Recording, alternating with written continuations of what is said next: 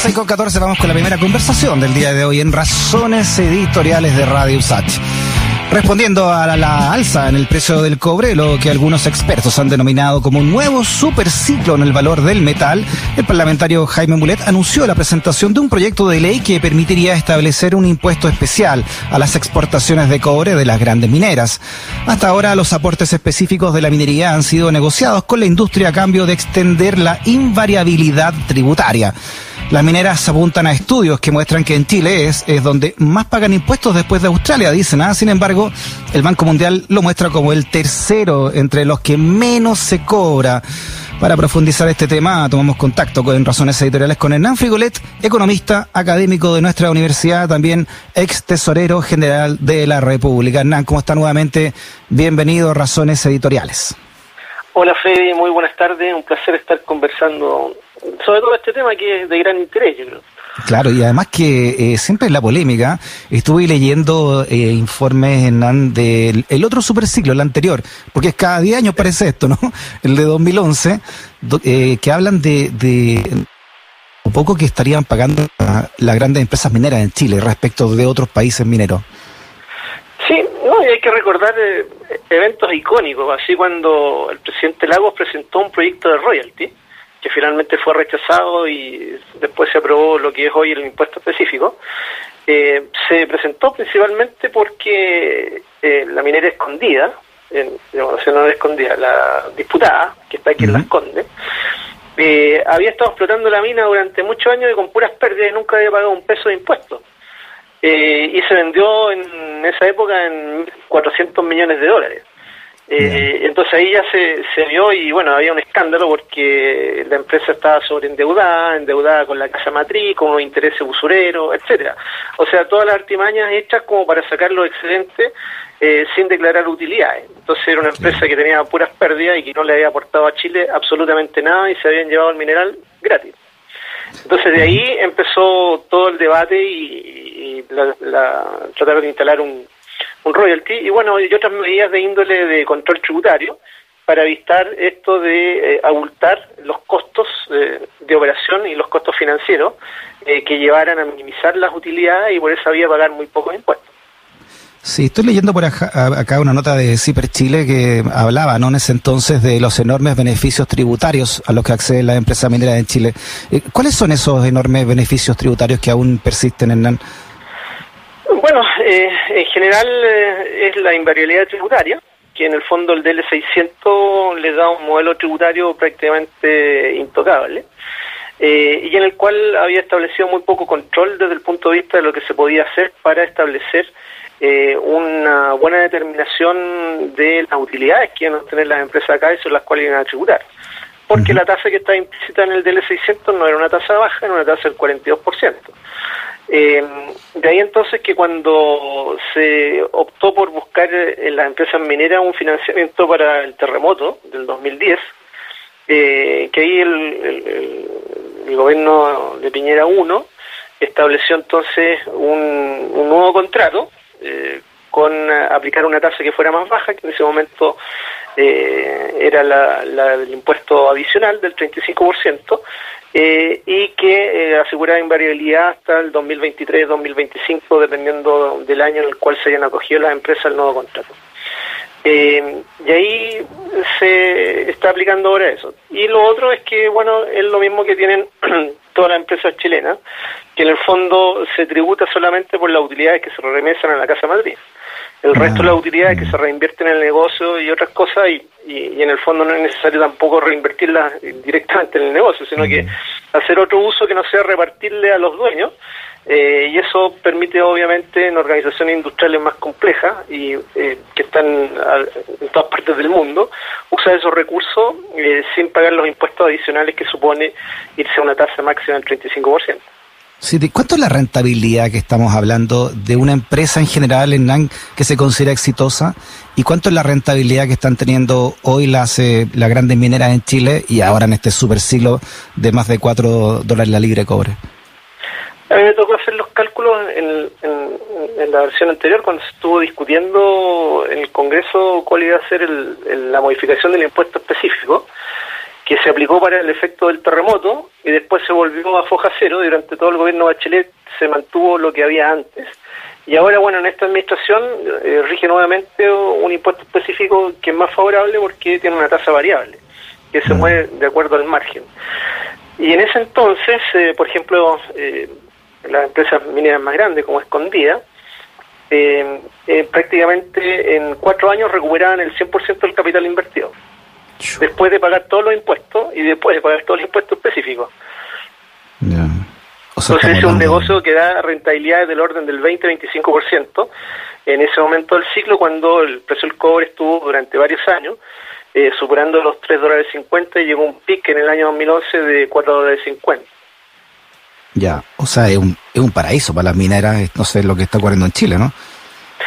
Sí, en general eh, hacen el mismo tipo, el, el informe de Nelson Young es bastante artero desde el punto de vista de lo que se hace actualmente, que prácticamente las utilidades pagarían en Chile un 44,5% de impuestos, lo cual no es verdad ni para las mineras ni para el resto de las empresas grandes que operan en Chile, porque las utilidades que no se retiran se reinvierten, y cuando hablamos de reinvertirlas, no necesariamente reinvertirlas en la misma empresa, eh, pueden ser en cualquier otro tipo de negocio que tenga el holding que es dueña de esa empresa que está generando esa utilidad. Y esas no pagan impuestos más allá del impuesto primera categoría. Entonces se quedan prácticamente con un 27% de impuestos.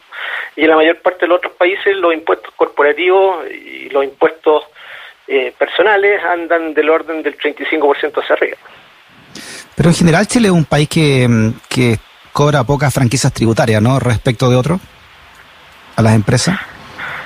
Sí, eh, o sea, el impuesto específico es bastante bajo. Eh, además, el impuesto específico se considera gasto, por lo tanto, reduce el margen sobre el cual se aplican después los impuestos a la renta. Entonces, está suavizado. Y, y la lógica es de un impuesto específico, no de un royalty. No es una compensación por la renta del recurso natural que se está extrayendo y que es propiedad del Estado. Ya. Por ejemplo, acá estoy leyendo una entrevista que le hicieron a Villarzú eh, en su momento, ¿no? Eh, Juan Villarzú, ¿no? Eh, y señala que eh, una empresa en Chile, eh, por ejemplo, tiene utilidades antes de impuestos de 30%, ¿no? los bancos, por ejemplo, tienen utilidades de 26%, y las mineras, dice, con los actuales precios del cobre, que están muy similares a los de ahora, están teniendo márgenes de hasta un 50 o más por ciento de utilidades después de impuestos. O sea, si se mantiene este ciclo, sería un, una tremenda utilidad, ¿no?, para estas empresas mineras. Mira, eh, hubo años en los cuales el precio del cobre le permitió tener márgenes del 80%. ¿80? Sí, ya registrado y están en las estadísticas del Consejo Minero. Entonces, y, en ese contexto, eh, el impuesto específico recaudaba, pero era apenas un 5% de ese 80%. ¿Ah? Entonces la magnitud es pequeña. Increíble. ¿Ah? Increíble. Eh, y, por eso entonces eh, lo que la rentabilidad después de impuestos, de la totalidad de los impuestos en esos años, daba que prácticamente en tres años y medio recuperaban el 100% de las inversiones que habían hecho los 10 años anteriores. Oye, y decía esta nota, o sea que ni siquiera, decía, el negocio de las drogas tiene tanta utilidad. Eh, claro, que, en Chile además los costos de extracción son relativamente bajos por el lugar donde la topografía en la cual se encuentran los yacimientos eh, y que están eh, en comunidades relativamente aisladas. Entonces no tienen los problemas que hay en otros países. Eh, que tienen que ver de índole climática, la, geografía es bastante simple, la, distancia que hay que recorrer hasta los puertos donde se embarca el mineral por los concentrados son relativamente cortas, entonces hay un sinnúmero de cosas que hacen que Chile tenga condiciones mucho mejores que las de los otros países, que no necesariamente están expresadas únicamente en la ley que tienen los minerales, sino que en toda la logística que es muy benigna para hacer una buena extracción y tener eh, menores costos desde el punto de vista de todo lo que significa eh, enviar los productos a los centros de destino en países industrializados. Claro, y además entonces es una buena ley también, a diferencia de Australia, que se, se, compara harto con Australia, y, estos beneficios tributarios, ¿no? No, claro.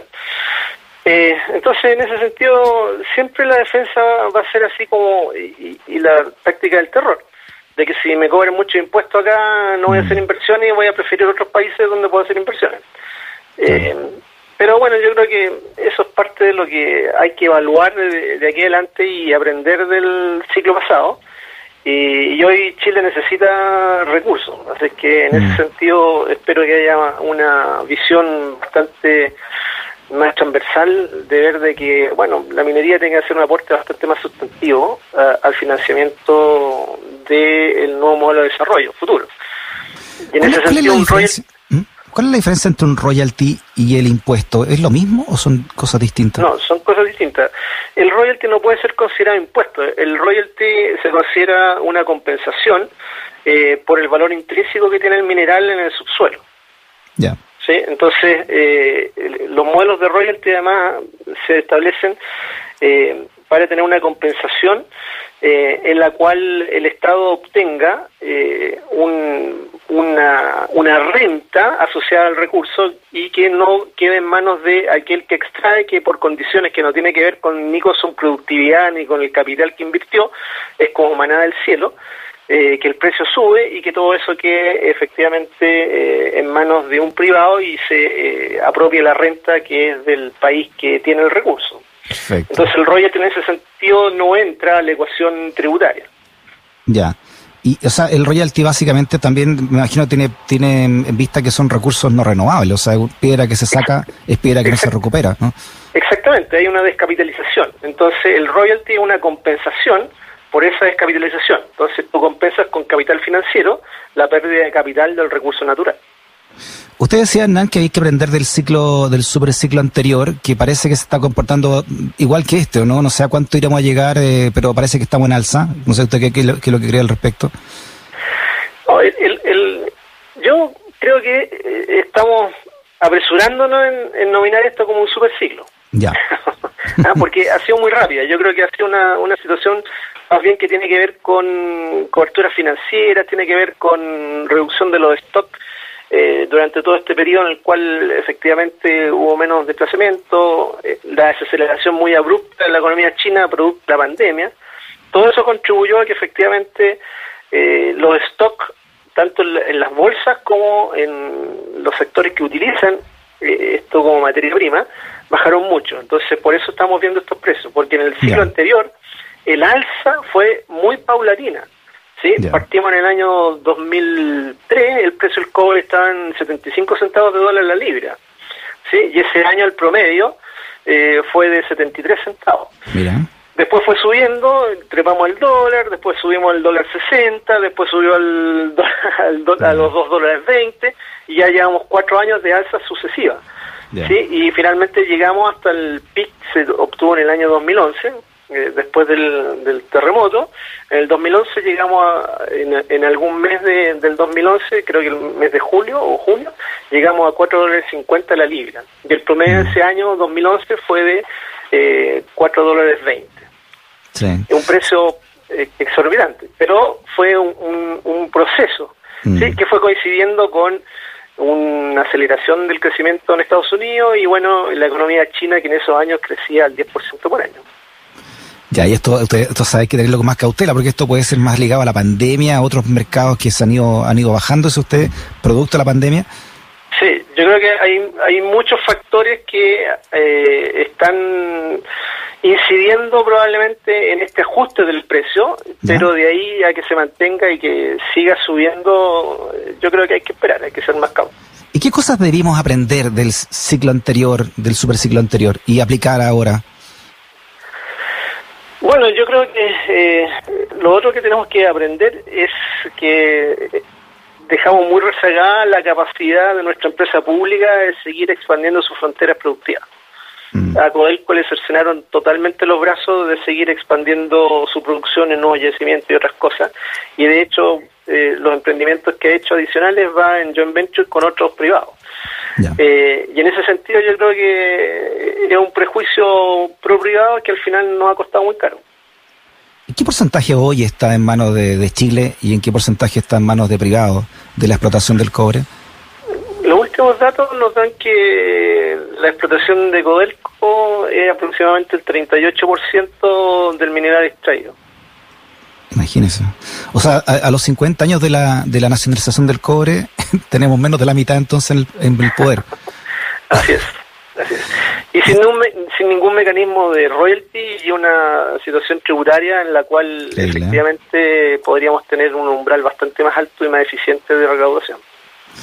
Y por último, Hernán, yo sé que está una respuesta difícil porque además está atravesada ¿no? por, la, por ideología pura, pero en esta ecuación que usted decía de, de, subir impuestos o recuperar propiedad de, de, nuestros recursos naturales versus que se vayan las grandes empresas inversoras con este nivel de pago de impuestos o royalty que están dejando. ¿Qué, qué conviene más entonces? Es que yo creo que la amenaza de irse, si le suben los impuestos, eh, hay que confrontarla y, bueno, si se, si se deciden ir, habrán otros que decidirán venir. Mm. Y por último, la alternativa de que, bueno, si no hay interés, lo puede hacer la empresa pública. Y le liberamos la ligadura a Codelco y hacemos que Codelco haga el emprendimiento. Es interesante eso, Hernán, porque va, va a ser precisamente un gran tema que va a atravesar una próxima constitución, como puede ser la tenencia o recuperación, si usted quiere, de los recursos naturales.